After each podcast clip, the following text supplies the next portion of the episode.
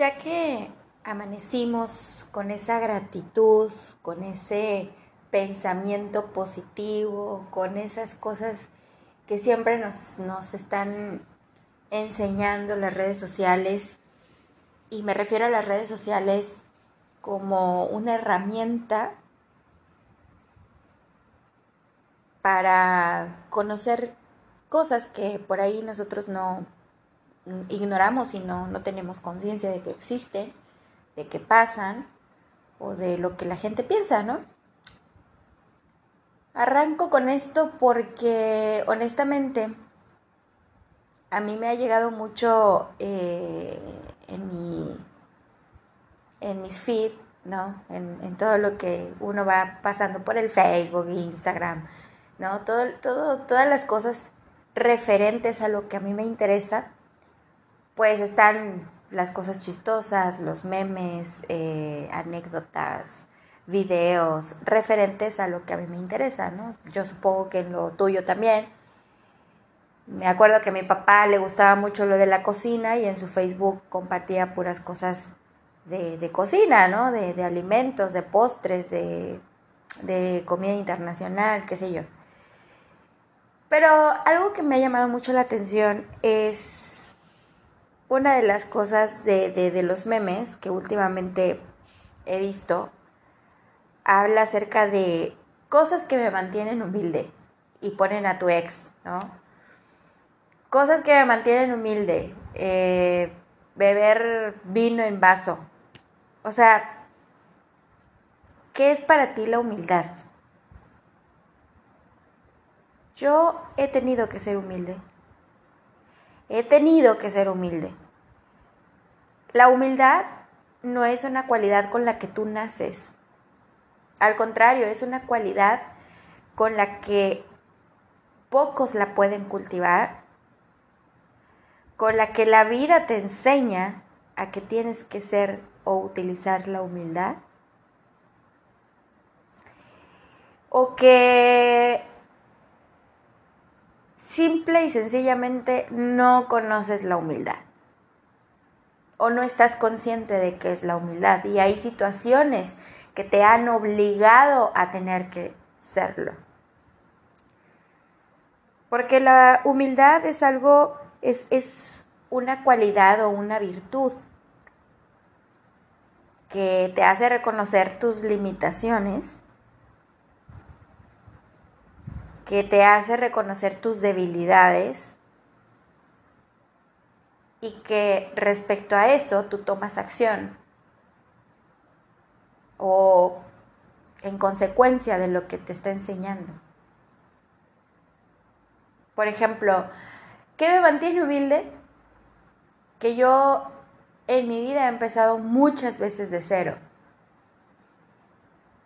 Con diferentes motivaciones, con diferentes consecuencias, pero yo eh, las veces que he iniciado de cero, pues esto requiere mucho, mucho valor, mucha paciencia. Porque es una oportunidad la humildad, no te estoy hablando de, del humilde que, vive en una casa con pobreza o, que tiene escaseces físicas o, o, escaseces materiales. No, yo te estoy hablando de la humildad como cualidad en la que tú reconoces que es el momento de que sí, hay algo que pues no sabes hacer, hay algo que no entiendes cómo haces, que, o que deberías de hacer. Entonces se requiere mucha paciencia para que tú realmente reconozcas que eres una persona humilde. Cuando tú empiezas de cero y, es una decisión propia que dices, bueno, yo voy, a, yo voy a empezar de cero en otro país, en otra ciudad, en, en otro trabajo, en, en en otra carrera, no sé. Las personas que ya están ahí, que ya se encuentran ahí, que están en ese núcleo, se creen superiores a ti. Y creen que tú no sabes nada. Y creen que, eh, pues eso no es una humildad, sino creen que ellos, eh, pues, te pueden regañar y te pueden eh, decir las cosas como si tú no las supieras. Pero cuando yo he empezado de cero, para mí no significa que no sé lo que hago. Para mí significa que es la oportunidad perfecta para que yo haga las cosas mejor que antes. Porque si no, la vida se va a encargar de repetirme muchas veces, las veces que tengan que ser, las veces que sean necesarias para que yo se llegue a mi éxito. Porque después de mis valientes fracasos, de tantas veces que he fallado, de tantas veces que he fracasado, hay situaciones en las que tú fracasas y que no tienen que ver contigo, o sea, que, que alguien más provoca que tú fracases. Yo creo en eso. O sea, hay gente con mala leche que sí hace que tú fracases. No te da la oportunidad, teniendo el poder de hacerlo, no te da esa, em, esa confianza, no te da esa libertad de decisión, no te da esa oportunidad de que, de que todos crean en ti. Entonces ahí yo siento que es un, un, un factor, ¿no? Es un factor que puede provocar que, que tú fracases. Pero yo ahora lo vierto y digo, bueno, esas son las situaciones que a mí me han mantenido humilde. Porque cada error que yo he cometido o cada decisión que yo he tomado ha tenido una consecuencia y por tanto yo he tenido que ser humilde.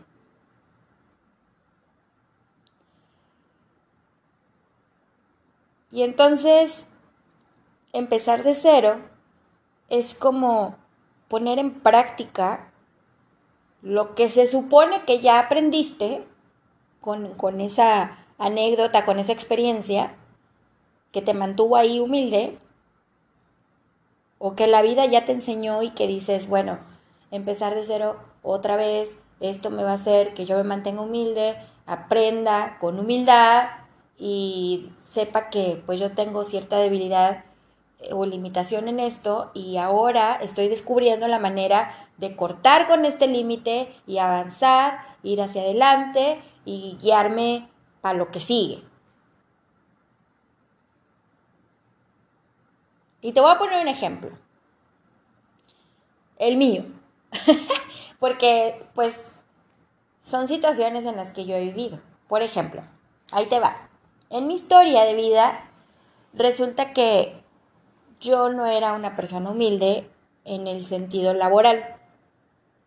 ¿Por qué? Porque yo creí con la, o crecí con la creencia, más bien, de, de, mi papá, de mi papá, de mi mamá. ¿Por qué dije así, güey? Bueno, quiero quedar bien. Mi papá, ¿qué me decía? Bueno, mi papá me decía que yo Em, que a mí nunca me iba a faltar nada por, mientras él estuviera vivo. Entonces yo no iba a tener necesidad de trabajar. Me encuentro con mi primer novio y mi primer novio, ¿qué crees que me dice? Que a mí no me va a faltar nada, que yo siempre voy a tener todas mis necesidades cubiertas porque él le va a chingar y le va a echar ganas. Entonces ese novio no se da, ese, ese cabrón se casa con otra y yo dije, bueno, eh, seguimos en la misma, porque yo seguía teniendo el apoyo de mi papá. Pasan los años, pasan los años, y yo me encontraba con gente así, que me decía que a mí nunca me iba a faltar nada, ¿no? Estas, estos amores fugaces que tuve. Y cuando yo realmente me enamoro y me caso,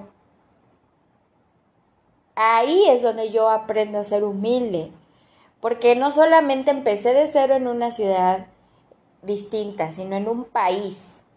Empiezo de cero de una vida de, de ser hija de familia a ahora ser una esposa. Eh, esposa entre comillas, porque bueno, teniendo la idiosincrasia que tenía mi ex marido, con él aprendo que yo empiezo de cero en todo. Si yo no sabía trabajar, ahora yo me conseguía mi propio pan. Porque hay que reconocer algo, que el haberme ido a la Argentina, yo no tenía todo resuelto, yo no tenía casa, yo no tenía... Es más, no teníamos cama. Teníamos una cama con un colchón viejo que yo le ponía ropa vieja abajo en, la base y después ese, ese pedacito como de hula espuma para que no nos calaran las tablas y pudiéramos dormir. O sea, viví en una casa donde vivió el, el padre de mi ex. Perdón. Y esa casa estaba llena de, libros, de suciedad, de muebles viejos, eh, era oscura, eh, había muchas cucarachas, em, o sea, no viví en la opulencia nunca, o sea, no, no vivía yo como una reina, pero literal, a mí no me faltaba nada. Y después, llegando acá, a mí me faltaba todo, pero menos lo que yo quería, que era el amor. Yo, yo era correspondida, cabrón. A mí, él vino por mí a México, hizo lo que tenía que hacer en México, me llevó con él y nosotros vivíamos del amor. No teníamos para tragar, pero vivíamos del amor. Entonces a mí la humildad me enseñó mucho. Yo no te voy a decir ahora, en, dentro de mi ego, no quiero que se escuche que yo ahora soy muy humilde, pero yo sé aceptar situaciones, limitaciones y mis, ahora sí que lo que son mis debilidades, o mis, o mis errores, o, o mis fallos, o llámalo como quieras. Así como tengo cualidades, pues tengo defectos, ¿no? Bueno. Entonces, mi primer trabajo consistía en eh, eh, bueno, voy a pedir un trabajo. Sea, ya había, ya había tenido trabajillos en México ahí, dos, tres pedorrillos, pero nunca un, un trabajo formal donde yo trabajara en una empresa ni nada de eso, porque la creencia limitadora de mi casa era esa, que yo tenía que ser una buena esposa y por tanto no necesitaba yo saber de la vida laboral del mundo porque de eso se iba a encargar mi marido. Ok, entonces, llego a la Argentina y ¿qué crees? Mi primer trabajo era, yo voy, consigo trabajo en un lugar donde se vendían eh, celulares y, y que las carcasas de celulares y que, bueno, entonces yo llego y le pido trabajo y me hablan en la tarde y me dicen, vente, el trabajo va a ser de 8 de la mañana, aquí tienes que estar a las 8, el negocio se cierra a la 1, se vuelve a abrir a las 4 y se cierra hasta las 8. ¿Estás de acuerdo? O sea, yo te voy a pagar por día, por semana, vas a trabajar de lunes a sábado. Los domingos no abrimos, bla, bla, bla. Mi necesidad era tanta y mi idiosincrasia ya estaba cambiando porque yo tenía un marido flojo, un marido huevón, que solo se preocupaba por él que solamente trabajaba dos horas al día y que ganaba 500 pesos para medio comer. Y yo dije, yo, esta no es la vida que yo tengo, yo, esta no es la vida que yo quiero, pero lo amo. Entonces, por amor, yo abría mi refrigerador y no había nada para comer. Entonces yo acepto ese trabajo donde yo tenía que limpiar pisos, vidrios, eh, los celulares.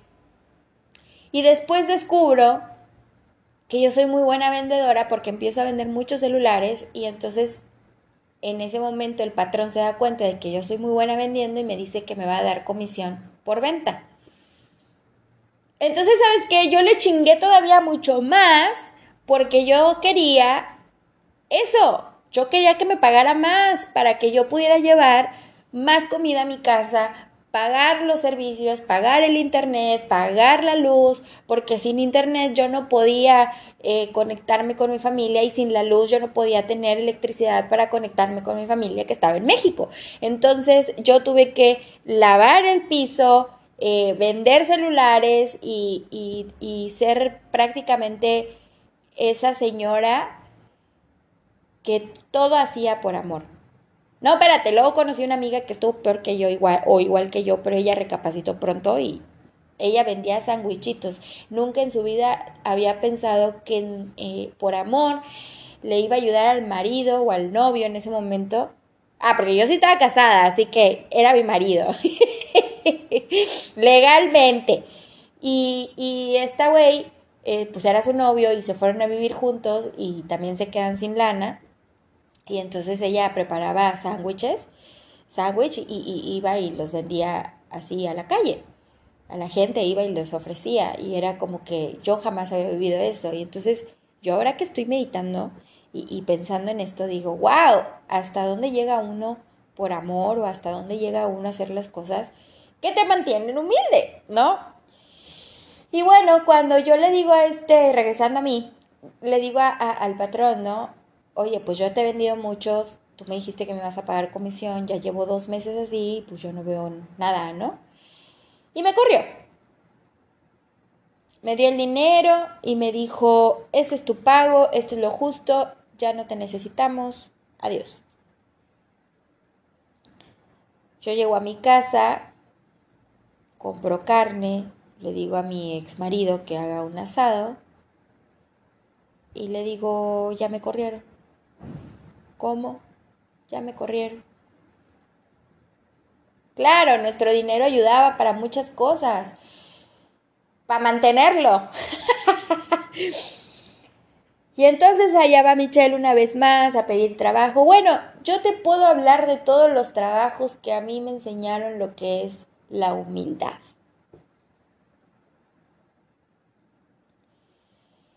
Cuando ya me fue un poquito mejor, bueno, pasa esto del divorcio, obviamente yo tengo que quitarme la creencia limitadora de mi padre, de que no, no hay alguien que viene y te salva la vida, no hay alguien que viene y se ocupa de tus necesidades. En mi caso, a mi hermana sí le pasó, a mi hermana sí hay un hombre a la fecha, 25 años después, la sigue manteniendo, le sigue dando sus necesidades, le sigue siendo un hombre proveedor, mantiene a sus hijos y tiene todo bonito, se van de vacaciones, tienen su coche. A mi hermana sí le pasó, a mí no. Yo me tengo que hacer cargo de mí. Yo quiero hacerme cargo de mí porque yo entonces aprendí con el paso del tiempo, con el paso de la vida, que uno se hace cargo de sí mismo, que no tienes que estar pendiente o esperando a que alguien venga y te diga yo te mantengo, yo te proveo, yo te hago. A ver, bíblicamente la, la, responsabilidad del hombre, bíblicamente, religiosamente o como lo quieras ver, y en la naturaleza, si tú crees en la evolución, el hombre siempre fue el cazador, siempre fue el proveedor, siempre fue el que trabajó con el sudor y la mujer fue la que crió a los hijos, cocinaba y esperaba a que el hombre le proveyera. Y si tú lo ves en los... Eh, en los cavernícolas es exactamente lo mismo. El hombre iba y cazaba, la mujer lo cocinaba. Listo. No hay historia. Así, así es la historia más bien. Se acabó. Tú vas por el alimento, yo hago que, cómo lo preparo, ¿no? Pero conforme fue pasando la evolución del hombre, la mujer ya se quiso ser independiente y entonces quiso buscar la igualdad y ahora quiso ser igual que el hombre. Ah, pero no somos igual de fuertes. Ah, pero no somos igual de, de, de, de que te cargo cinco garrafones. No, porque ahí sí no. A los putazos, no, porque ahí no. Hay mujeres que sí lo han probado porque, porque por feministas, y perdónenme si aquí hay una feminista, dice, ah, chinga, ¿cómo que no? Sí se puede. Y mira que yo lo... Sí, pero madre, eres una entre un millón, ¿sabes? Las mujeres que queremos que se nos proteja y se nos quiera y se nos cuide y somos más. Pero bueno, no estamos hablando de eso, estamos hablando de la humildad. Me voy bien gacho, ¿verdad? Bueno, y entonces resulta que yo regreso a México ya con toda una experiencia de vida, ya con toda una, una historia de vida, ya con situaciones de vida que obviamente me ponían en ese contexto de decir, bueno, ok, ya sé lo que es pedir trabajo, ya sé lo que es trabajar, ya sé lo que es limpiar un piso. Bueno, ahora yo quiero algo más. Porque ahora se trataba de que yo me tenía que mantener a mí misma, solita, sin nadie. Siete años manteniendo un hombre, siete años trabajando para, para siempre, para alguien más y, y no, se acaba eso y entonces yo empiezo a pedir trabajo y, y, mi primer trabajo en México fue en una estética, haciendo uñas, y eso me lanza después a la hotelería, empezar de cero, y empezar de cero en ese momento para mí significaba ahora mantenerme a mí. En Argentina la vida me enseñó a tener un carácter jodido a ser quien soy y a sacar mi carácter podrido, el carácter que siempre he tenido, y no limitarme porque si se sintió mal, que porque lo que piensa, que por... y no limitarme por eso. Si voy a decir no es no. Si voy a hacer esto, lo hago.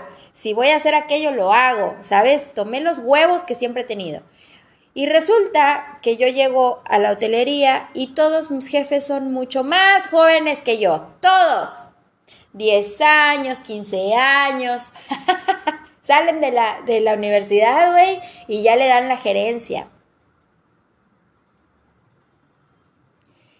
Y esas han sido mis situaciones en las que yo me he tenido que mantener muy humilde. Porque tengo una jefa de 23 años, 24 años, yo teniendo 39, y viene y me dice,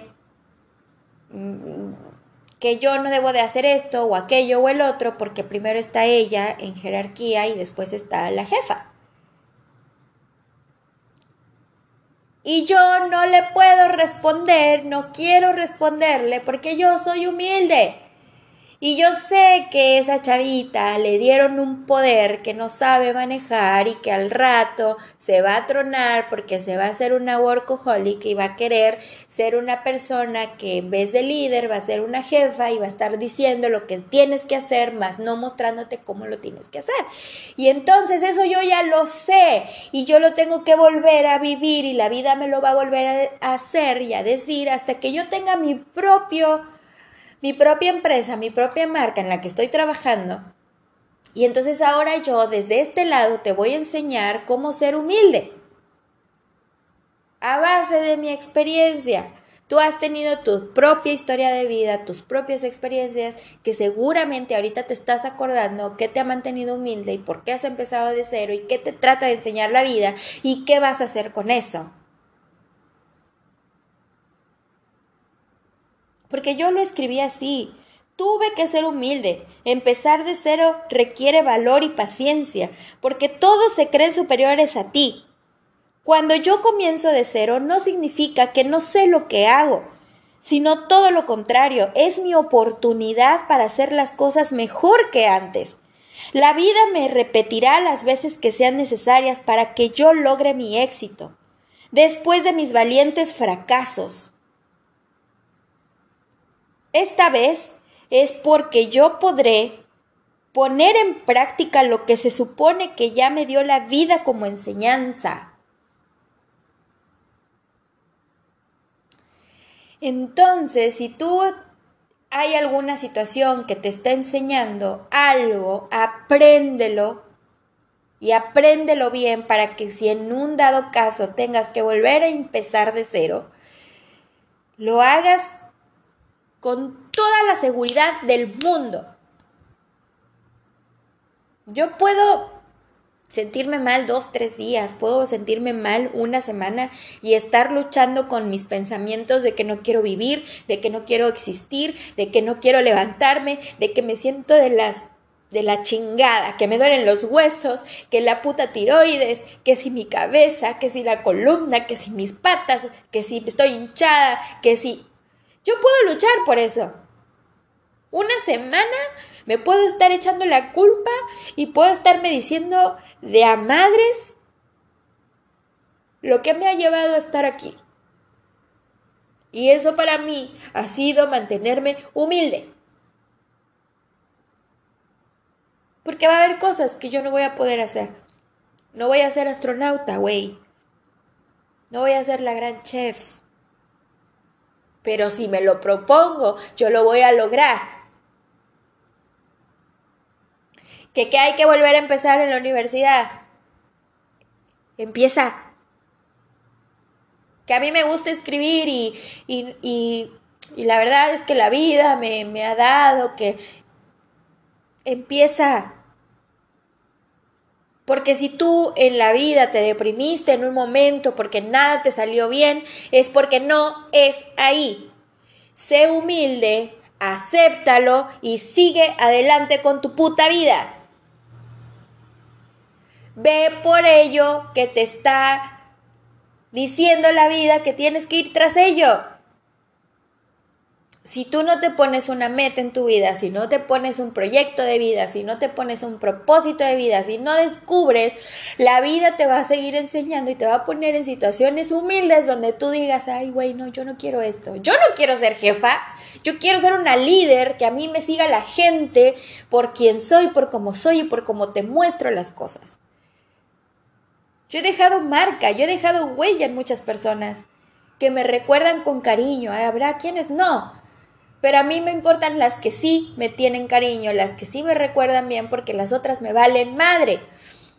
Y déjame decirte que valerme madre es porque no les doy importancia a lo que piensen, lo que digan, lo que sienten, lo que sueñan, lo que no me importa. Pero si llegan a hacer algo que realmente quieren hacer en su vida, créeme que les tengo admiración por tener huevos, por seguir con su vida y tener este valor y esta humildad para saber que tienen que seguir. Y no te tiene que ir mal para que a mí me dé felicidad, alegría o decirte, ay, no, pues ahora sí me vas a entender. Porque yo no te deseo eso. A mí la humildad me enseñó a que yo le tengo que dar ese agradecimiento de haberme enseñado a los putazos para no permitirlos ahora. Porque al final tienes que ser agradecido con eso. Al final es algo que te va a mover siempre. Es algo que te va a dar esa virtud de seguir adelante. Cultiva la humildad porque es lo que te va a mover, es lo que te va a hacer quien eres. Y aún más, y vas a traer y vas a vibrar con esas personas que también la vida les está enseñando vas a prosperar porque vas a entender que cuando empezaste de cero, pues ya no estás tan en cero, ya tienes experiencia de vida, ya sabes hacia dónde vas, ya tienes ya tienes bien fijado lo que quieres y si no lo tienes y si no lo sabes, te está enseñando. Abre bien tus ojos, abre bien tus oídos, abre tus sentidos, abre tu mente, para que en ese momento tú entiendas que es una enseñanza de vida una vez mi hermana así me dijo, bueno, ya fueron muchas enseñanzas, ¿para cuándo la práctica? A chinga. A chinga, chinga. Tienes razón. No es que la vida me enseñó. Y la vida me enseñó. ¿Cuánta gente no has escuchado de que no es que a mí la vida me enseñó? Hasta yo lo digo, güey, a mí la vida me enseñó. ¿Y cuánto de eso que te ha enseñado has hecho? Y yo te voy a poner otro ejemplo en base a mi experiencia. La vida me enseñó a ser humilde. Y la vida me enseñó a aceptar y a rechazar cosas que no quiero pasar más. Un jefe que me maltrate ya me pasó dos veces. ¿Tú crees que lo voy a volver a permitir? No poner en prioridad a otras personas antes que a mí. ¿Tú crees que lo voy a volver a permitir? No, primero soy yo. amistades falsas que te dicen que te quieren y después te traicionan, te mienten o te meten en un chisme. En mi vida no tienen cabida. Personas narcisistas que solamente quieren la atención para ellas, las ignoro. Personas que se creen la caca del mundo, las ignoro, no me importan. La vida me enseñó que yo estoy aquí para guiar, para acompañar, para enseñar, para dar ese poder, ese empoderamiento, para sacarte del hoyo. Soy yo esa persona. La que te va a decir las cosas de manera natural, sin ensayar. La que te va a decir lo que piensa, lo que siente, lo que ve, sin ningún tapujo, sin ningún límite. Porque sé que es por tu bien. Esa soy yo. La que va a alcanzar su éxito al más alto grado. Esa soy yo.